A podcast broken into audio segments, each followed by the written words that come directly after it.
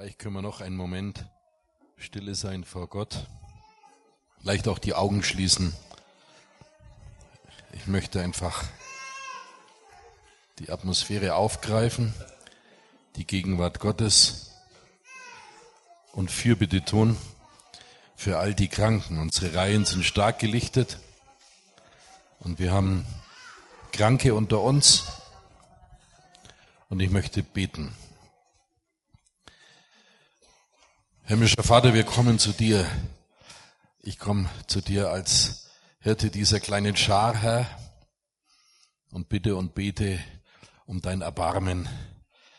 Herr, ich bitte um deine Gnade, dass du einfach Heilung ausgießt, Heilung freisetzt mit den einzelnen Familien, in den ja, einzelnen Personen, die Männer und Frauen aus unseren Reihen, die krank sind. Ich möchte die Krankheiten gar nicht nennen. Dein Wort sagt, dass dein Name Jesus Christus der höchste Name ist im ganzen Universum. So ist dein Name auch höher als jede andere Krankheit, egal wie immer sie heißt. Auch dieser Coronavirus, der die ganze Welt im Moment zu bedrohen scheint, weite Teile der Menschheit, 300 sind schon gestorben.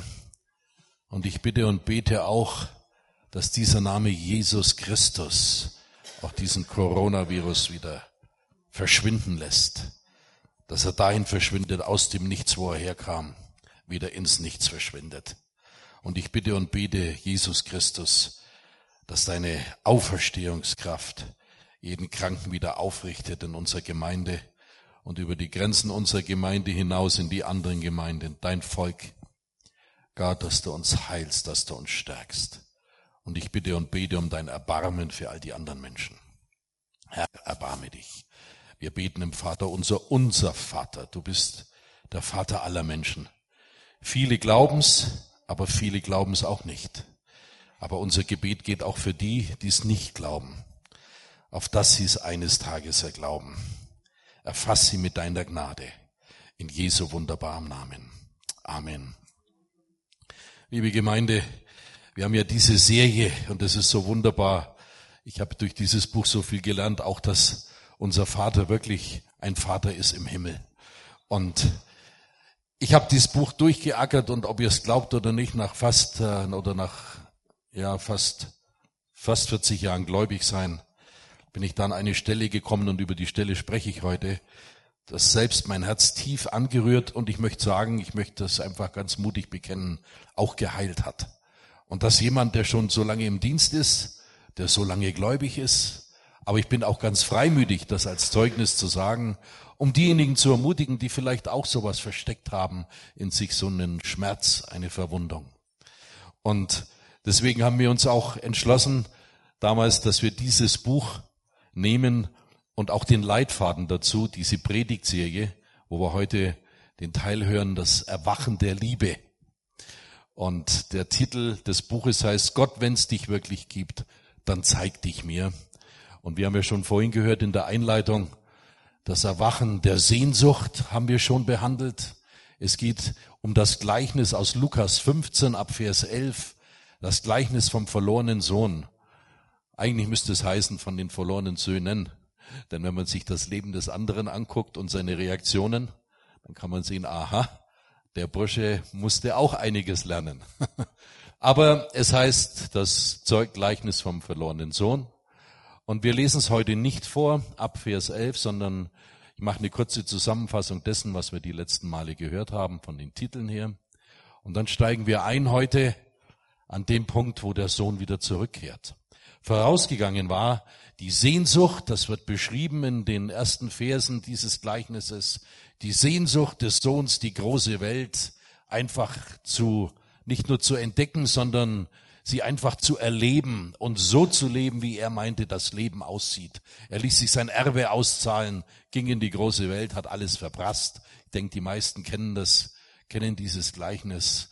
Und er findet sich dann schließlich wieder am Futtertrog gemeinsam mit Schweinen. Und er durfte nicht mehr essen, was die aßen. Man musste zugucken, was die aßen. Und da kommt er zur Besinnung. Das war das Erwachen nach der Sehnsucht kam dieses Erwachen der, der Reue, Er sagt, ich muss wieder nach Hause. Zu Hause ging's mir besser als hier bei diesen Schweinen. Selbst mein Vater, der Knechte hat und Sklaven, Knechte, er versorgt sie besser als das, was ich hier vorgesetzt bekomme. So sprachen wir, predigten wir auch über das Erwachen der Reue. Dann das Erwachen der Hilfsbedürftigkeit. Er hat schließlich auch erkannt, allein komme ich hier nicht mehr raus aus dem Schlamassel. Und vielleicht sitzt heute jemand hier, der sich das auch schon gedacht hat in seinem Leben, vielleicht schon mehrfach. Also ich stehe hier, ich bin einer davon. Allein komme ich da nicht mehr raus aus dem Schlamassel. Und da kommt äh, das Erwachen dieser Hilfsbedürftigkeit. Wir haben das letzte Mal drüber gesprochen und heute kommt das Erwachen der Liebe. Und das ist ein ganz wichtiger Knackpunkt. Und darüber sprechen wir heute. Das Erwachen der Liebe nicht im Vater, sondern das Erwachen der Liebe im Sohn. Denn er muss ja auch fähig sein, Liebe annehmen zu können. Ja, es ist eine Sache, Liebe zu geben, aber es ist auch eine andere Sache, Liebe selbst annehmen zu können. Und jetzt schauen wir mal, was die weisen Leute hier für uns vorbereitet haben und was unser Herr Jesus im Hintergrund schon vor vielen Jahren in diesem Buch, in diesem Gleichnis für uns zu Papier gebracht hat. So machte er sich, der verlorene Sohn, auf den Weg zu seinem Vater. Dieser sah ihn schon von weitem kommen, voller Mitleid lief er ihm entgegen, fiel ihm um den Hals und küsste ihn. Vater, sagte der Sohn zu ihm, ich habe mich gegen den Himmel und gegen dich versündigt. Ich bin es nicht mehr wert, dein Sohn genannt zu werden. Doch der Vater befahl seinen Dienern, schnell, holt das beste Gewand und zieht es ihm an, steckt ihm einen Ring an den Finger und bringt ihm ein paar Sandalen, holt das Mastkalb und schlachtet es. Wir wollen ein Fest feiern und fröhlich sein, denn mein Sohn war tot und nun lebt er wieder. Er war verloren und nun ist er wiedergefunden. Und sie begannen zu feiern. Der Vater ist so anders. Wisst ihr, eigentlich zu dieser damaligen Zeit hätte der Vater ja total anders sein müssen. Er hätte ja eigentlich völlig anders reagieren müssen, denn sich das Erbe auszulassen, auszahlen zu lassen, war in der damaligen Kultur fast schon eine Kriegserklärung.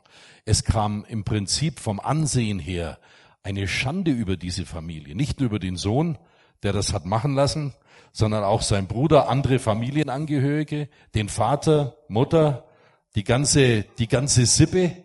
Alle kamen unter diesen, möchte fast sagen, Bann, unter diesen, diese Beschädigung des Ansehens damals in dieser Kultur. Ja, was ist das denn für eine Familie? Und der Vater hätte eigentlich aus der Sichtweise damals allen Grund gehabt, diesen Sohn abzuweisen. Aber da sehen wir diesen Beschrieb, was der Vater, wie der Vater reagiert. Völlig anders. Und wenn wir lesen, der Vater ist so anders, da haben wir einen Videoclip vorbereitet für diese Serie und den möchte ich jetzt bitten, dass er abgespielt wird. Das ist ein ganz kurzer Clip. Um dich rum lachende Gesichter, du lachst mit, der Letzte lässt das Licht an. Die Welt ist laut und dein Herz ist taub. Du hast gehofft, dass eins und eins gleich zwei ist und irgendwann irgendwer dabei ist, der mit dir spricht und keine Worte braucht. Wenn der Himmel ohne Farben ist, schaust du nach oben und manchmal fragst du dich, ist da jemand, der mein Herz versteht und der mit mir bis ans Ende geht? Ist da jemand, der noch an mich glaubt? Das soll stellvertretend Menschen sein, die sich freuen bei deinem Anblick, bei meinem Anblick, unterschiedlichste Menschen aus unterschiedlichsten Kulturen, aus unterschiedlichsten Situationen.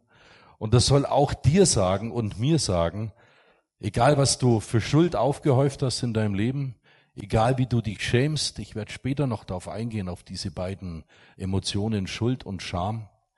Das sind diese Liebesverhinderer oder diese Liebeskiller. Egal was da ist, und wenn du meinst, keiner liebt dich, das ist so schrecklich, was du getan hast, das sind eine ganze Menge Leute, die dich lieben. Ich hoffe, wir gehören dazu, dass wir solche Leute sind, dass jeder einzelne von uns so ein Mann ist, so eine Frau, der drüber wegschauen kann und sagen kann, wie wir früher gesagt haben, Schwamm drüber. Ja, ich konnte das nicht immer. Ich habe es gelernt und ich bin so dankbar. Oder besser gesagt, ich bin verändert worden. Wenn ich es gelernt hätte, das wäre ja, das wäre könnte man sich ja selbst beibringen.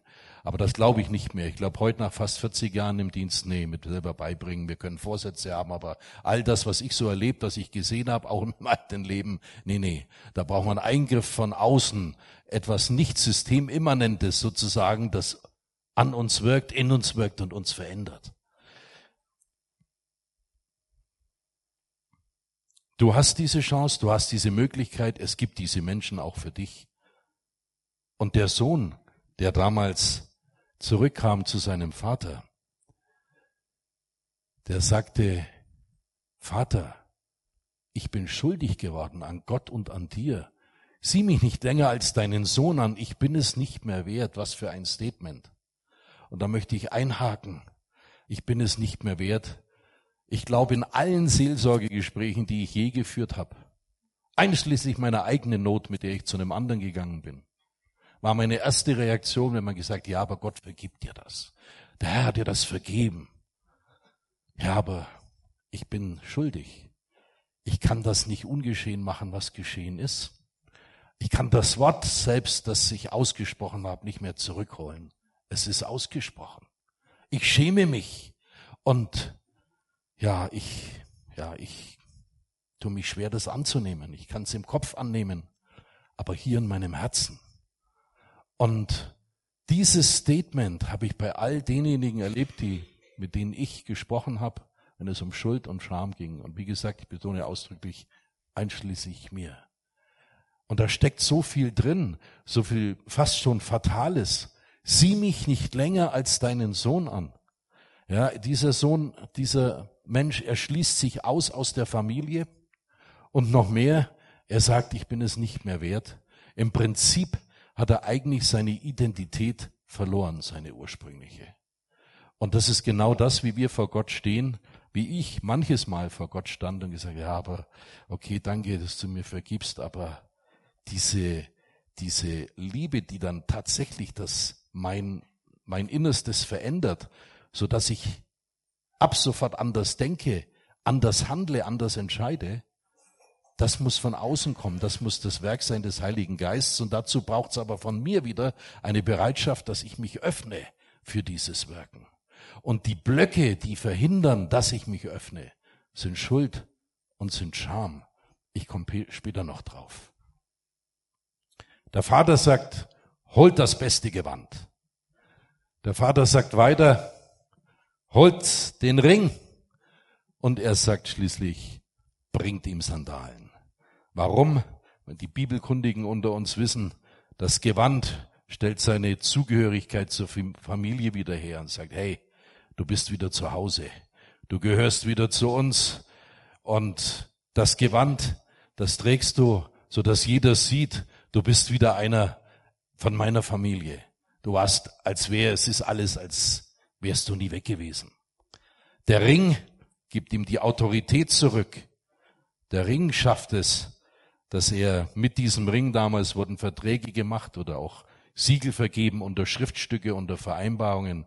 Der gibt ihm die, den Zugang zu der, zu der gesamten Machtfülle und das gesamte Vermögen auch des Vaters und der Familie. Er hat Autorität durch diesen Ring zurückbekommen und der Vater sagt, bringt ihm Sandalen. Und mit den Sandalen gibt es schon auch ein rein äußeres Unterscheidungsmerkmal zu den Sklaven beziehungsweise zu den Knechten oder zu den Leuten, die angeheuert wurden für Arbeit gegen Bezahlung. Die liefen nämlich damals alle barfuß. Die Sandalen zeigen, der hier hat was zu sagen. Und so überschüttet ihn der Vater Nachdem er ihn geherzt hat, fest umarmt hat, gedrückt und geknuddelt, stellt er im gleichen Augenblick im Prinzip seine verlorene Identität wieder her. Und der Sohn ist immer noch an dem Punkt, dass er sagt, das habe ich nicht verdient. Das, und da komme ich, da möchte ich ein bisschen tiefer gehen an dieser Stelle. Er schämt sich. Und die Scham, die hat zwei interessante Stoßrichtungen. Ähm, der Sohn hat was, in Anführungszeichen, Schlimmes getan. Er hat sein Erbe sich auszahlen lassen, seine Familie in Verruf gebracht. Er hat das ganze Vermögen verprasst. Und nun steht er da als Hilfsbedürftiger und er hat Schuldgefühle. Und er schämt sich darüber.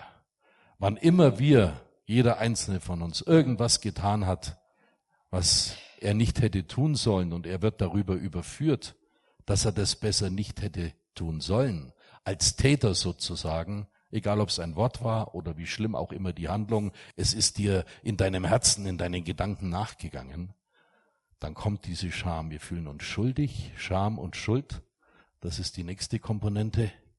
Wir fühlen uns, wir schämen uns, wir fühlen uns schuldig, wenn wir Täter sind. Und was sagt die Scham? Du bist es nicht wert identisch mit der Reaktion, wenn der Seelsorger mit dem Beseelsorgten spricht und der sagt, ich bin's nicht wert. Danke, aber ist das wirklich so? Ich tue mich so schwer, das anzunehmen. Warum? Weil du als Täter überführt bist und weil du als Täter selbst damit zu kämpfen hast, mit dir selbst, mit dieser Identität des Täters, die da zum Vorschein kommt. Aber das Schlimme und Subtile an dieser Scham ist, dass wenn du Opfer bist, sie genauso wirkt. Sie kommt mit den ganz gleichen, mit den identischen Einflüsterungen, wenn du ungerecht behandelt worden bist, wenn dir Schaden zugefügt worden ist, wenn dir etwas widerfahren ist, was du dir gerne erspart hättest, dann kommt die Scham und sagt, wenn hier Gott sagt, du vergib ihnen ihre Schuld, wie wir vergeben unseren Schuldigern, vergib es ihm, vergib es ihr, also das hätte mir nicht widerfahren dürfen, dass mir das passiert ist. Was habe ich denn getan, Gott, dass mir das passiert ist? Wo warst du? Sonders jetzt in diesen Tagen geht's wieder durch die verschiedenen Medien, der Missbrauch in der katholischen Kirche. Aber findet ja nicht nur in der katholischen Kirche statt. Der Missbrauch ist überall dort, wo Menschen einfach zusammenkommen.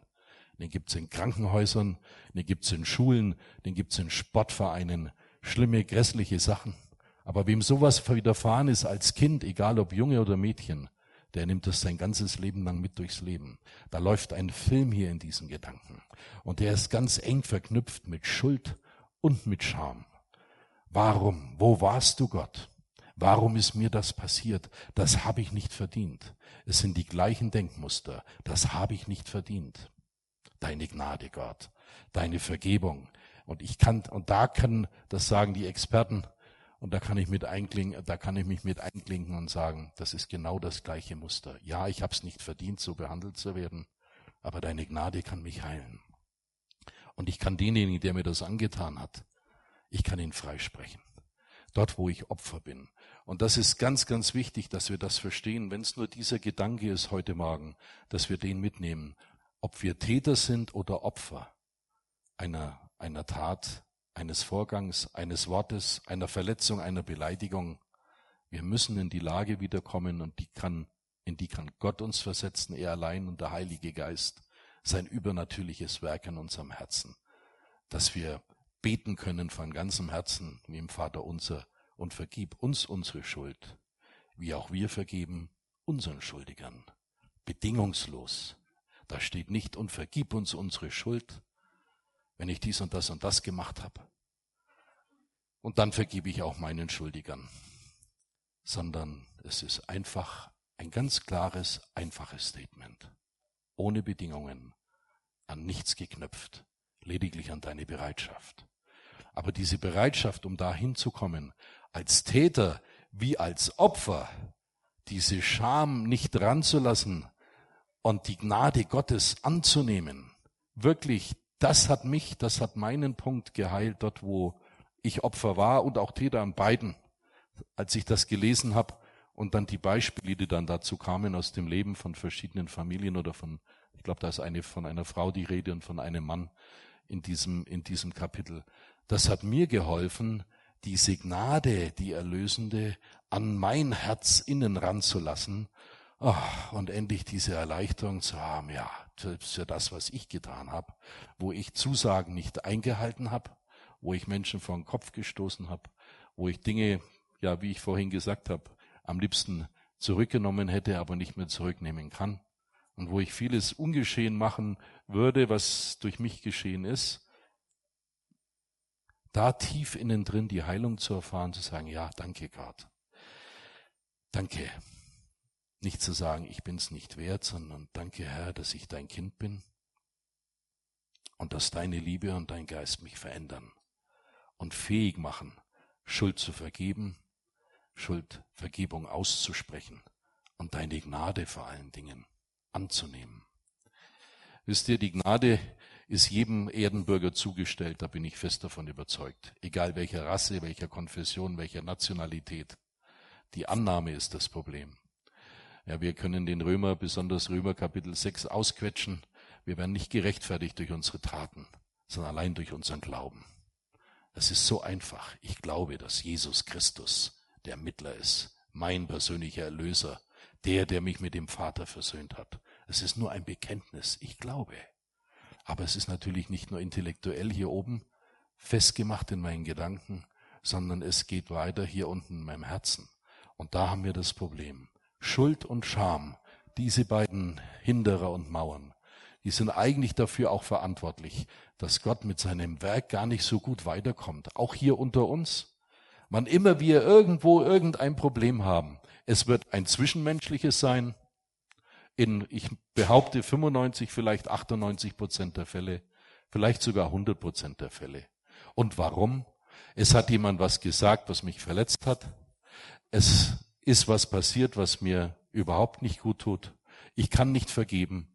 Es ist, es sind die Gründe, die ich alle aufgezählt habe.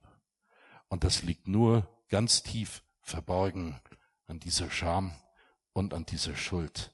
Und was hier passiert ist mit diesem verlorenen Sohn, und was uns hier zeigt, dieser, dieser Vater, das ist das Bild von unserem himmlischen Vater. Das ist das Bild von unserem Schöpfervater, der dich und mich geschaffen hat. Und der hat dich und mich nicht deswegen geschaffen aus einer Laune heraus, weil er gesagt, ach, jetzt hätte ich gern einfach mal, mache ich mal ein paar Menschen. Ja, jetzt habe ich Bäume gemacht, habe Planeten gemacht und jetzt mache ich mir einfach mal ein paar Menschen. Nee, nee, die Bibel sagt uns, jeder einzelne von uns ist ein Gedanke Gottes ein, wie sagt man, ein Handwerk, also mit äh, handwerklich erstellt von ihm, ein Unikat, ein Einzelstück, dass es tatsächlich nur einzeln gibt, selbst wenn du einen Doppelgänger hättest oder hast. Ich habe das ja jahrelang erlebt mit Doppel. Manchmal erlebe ich es heute noch. Ich schaue irgendeinem so österreichischen Schauspieler ähnlich. Also ich erlebe es immer wieder, dass am Nebentisch sagt dann, also in meiner Generation sagt dann ein älterer, Mensch, schau doch mal, der aus wie der Feder weg. Ja, das ist mir früher oft passiert. In allen, egal wo ich war. Ja, aber selbst der Doppelgänger ist nicht, bist nicht du und du nicht er. Du bist dennoch anders. Du hast eine Identität. Und was mir sicher, da bin ich heute überzeugt, und deswegen teile ich das so gerne so offen mit euch, was mir sicherlich viele Jahre den Segen Gottes verschlossen hat, war hier diese, die Herzenshärte durch Scham und Schuld. Besonders schlimm ist es für diejenigen, die missbraucht wurden, die körperlich missbraucht wurden als Kinder, die seelisch missbraucht wurden. Zeitungen sind voll, Filme gibt's, Dokus gibt's unendlich. Diesen Film loszuwerden, ist ganz schwer. Aber, und das kannst du nicht allein durch nur, ich nehme mir vor, ich nehme mir vor, das wird nichts.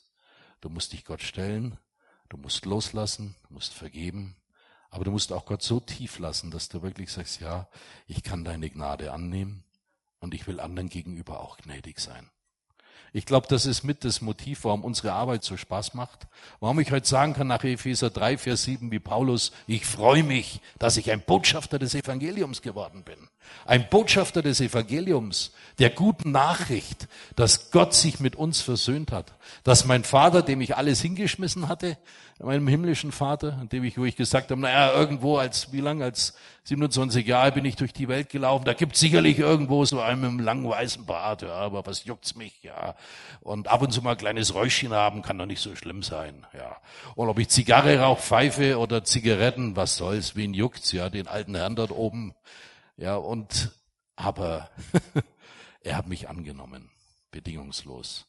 Und so wie jener verlorene Sohn angenommen wurde in diesem Gleichnis bedingungslos.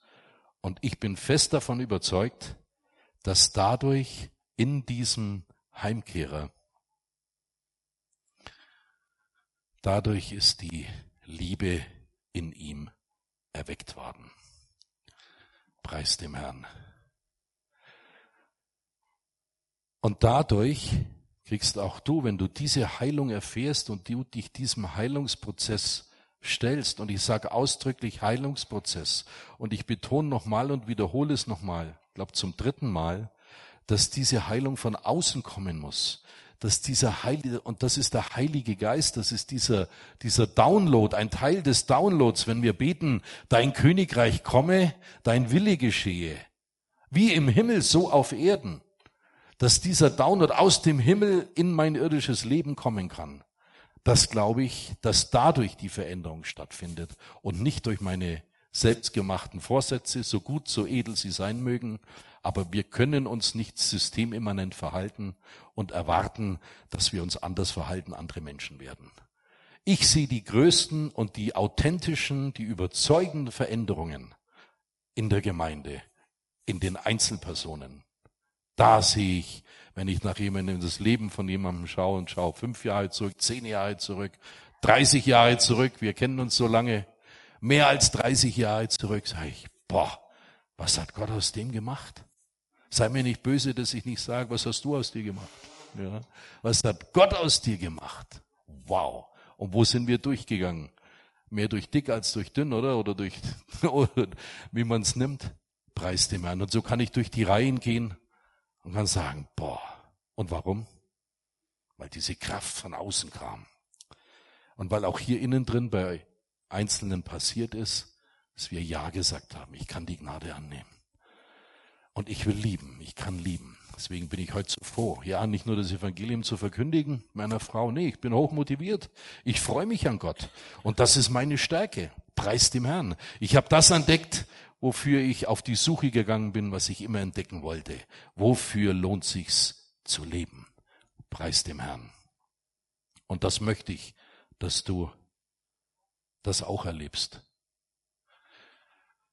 Brennan Manning hat gesagt, definiere dich radikal als ein von Gott geliebten Menschen. Das ist die wahre Identität. Jede andere Identität ist eine Illusion. Gottes Liebe zu dir und seine Wahl von dir bestimmen deinen Wert. Akzeptiere es und lass es das Wichtigste in deinem Leben werden. Sag einfach, ja, es ist so. Ich verstehe es nicht. Also ich verstehe es nicht. Ich habe auch in dem Buch gelesen, auch der Autor hat gesagt, er versteht es nicht, dass das so ist. Aber es ist so. Denk nicht drüber nach, warum es so ist. Es lässt sich nicht nachrechnen. Da gibt es keine Formeln. Es, es ist so. Nimm es an im Glauben. Ergreif diese wahre Identität, dass du Gottes Kind bist. Die Bibel sagt dazu, wenn jemand zu Christus gehört, ist er eine neue Schöpfung. Das Alte ist vergangen. Etwas ganz Neues hat begonnen. 2. Korinther 5, Vers 17. Oder Römer 8, Vers 1. Müssen wir denn nur noch damit rechnen, verurteilt zu werden? Nein. Für die, die mit Christus, Jesus verbunden sind, gibt es keine Verurteilung mehr. Ja, es gibt ein Gericht, aber wir sind da als Anwesende, aber nicht als Angeklagte. Wir sind Zuschauer. Preis dem Herrn. Ihr seid also alle Ihr seid also, ihr seid, Entschuldigung, ihr alle seid also Söhne und Töchter Gottes, weil ihr an Jesus Christus glaubt und mit ihm verbunden seid. Galater 3, 26. Galater 3, 29, da ist dann der schöne Beschrieb, dass wir alle, jeder einzelne von uns, Erbe Abrahams Verheißungen sind. So weit reicht das.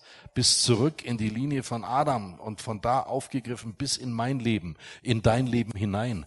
Erbe der Verheißungen Abrahams. Warum? Weil wir Söhne und Töchter Gottes sind in Jesus Christus. Warum? Durch unsere Anstrengungen? Durch unser religiöses Verhalten? Nee, durch unseren Glauben. Durch unseren Glauben, ja, Jesus Christus, du bist's. Und dort, wo wir es nicht verstehen, nehmen wir es an und bauen es in unser Herz ein, lassen den Baumeister ran. Jedes Mal, wenn sie sich verletzt fühlen, beleidigt sind oder abgelehnt werden, müssen sie es wagen, sich selbst zu sagen, diese Gefühle, so stark sie auch sein mögen, sagen mir nicht die Wahrheit über mich selbst. Und da sind wir alle an diesem Punkt immer wieder. Es ist nicht die Wahrheit öffnen, Gott vertrauen, sagen, das ist nicht die Wahrheit. Okay, preis dem Herrn. Was ist die Wahrheit? Die Wahrheit ist, obwohl es gerade jetzt, obwohl sie es gerade oder ich es gerade jetzt nicht fühlen kann, dass ich das auserwählte Kind Gottes bin, kostbar in Gottes Augen, ein Geliebter von Ewigkeit her genannt und einem ewigen Glauben bewahrt. Preis dem Herrn. Jemand hat mir das geschickt vor ein paar Tagen und das hat mich so tief angesprochen, habe mir gedacht, boah, das gilt ja für jeden von uns. Schau dir das an. Du bist der Wunsch, den Gott sich erfüllt hat. Das ist mit anderen Worten das gesagt, worüber ich gesprochen habe. Und jetzt machen wir es noch ganz persönlich. Ich bin der Wunsch, den Gott sich erfüllt hat. Könnt ihr das nachsagen? Lasst die Augen gerne geschlossen. Und dann sagen wir zusammen, ich bin der Wunsch, den Gott sich erfüllt hat. Das machen wir gleich nochmal. Ich bin der Wunsch, den Gott sich erfüllt hat. Ich bin der Wunsch, den Gott sich erfüllt hat. Noch ein letztes Mal. Ich bin der Wunsch, den Gott sich erfüllt hat. Amen. Preis dem Herrn, ihr Lieben. Also, ich bin der Wunsch, den Gott sich erfüllt hat. Preis dem Herrn. Nehmt das bitte mit. Und es wäre schön, wenn sich das ganz tief fest einbrennt in euer Herz. Bei mir hat's Wunder gewirkt. Und ich bin gespannt, welche Wunder es noch wirkt in meinem Leben. Und ich bin gespannt, wenn du treu bist, welches Wunder das noch in deinem Leben wirkt, die ich mit erleben und mitsehen darf in deinem Leben. Preis dem Herrn. Ist das nicht eine schöne Botschaft? Und weil diese Liebe, und jetzt komme ich, mache ich den Brückenschlag zu unserem Brautpaar sozusagen, und weil die Liebe ja das entscheidende Bindeglied ist überhaupt, dass, ja, dass ein, Men, ein Menschen oder zwei Menschen miteinander verbindet, ähm, habe ich, nachdem ich gebeten worden bin, für dieses Paar zu beten und einen Segen auszusprechen. Und der Segen richtet sich ja auf die Zukunft. Die Vergangenheit ist in Stein oder in Marmor gemeißelt, ist fest betoniert, da lässt sich nichts mehr ändern. Aber für die Zukunft, und so verstehe ich Segen, so verstehen wir Segen, und für die Zukunft, da möchte ich etwas in euch hineinlegen, was ihr in der Vergangenheit schon erfahren habt. Bevor ich euch das sage, und das soll auch in der Zukunft so weitergehen, ist natürlich ein Schriftwort, und ich werde dann meine Frau bitten, dass sie das vorliest. Und ähm, zuvor möchte ich aber ganz haben, dass ihr euch outet und vielleicht beide nach vorne kommt. Das ist Inge und Waldemar.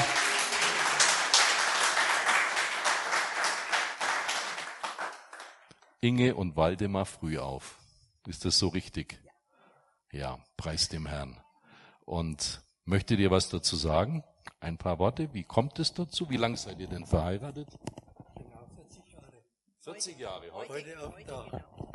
heute genau auf den Tag. Wow, na da. Preis dem Herrn. Ja. 2. Februar 80.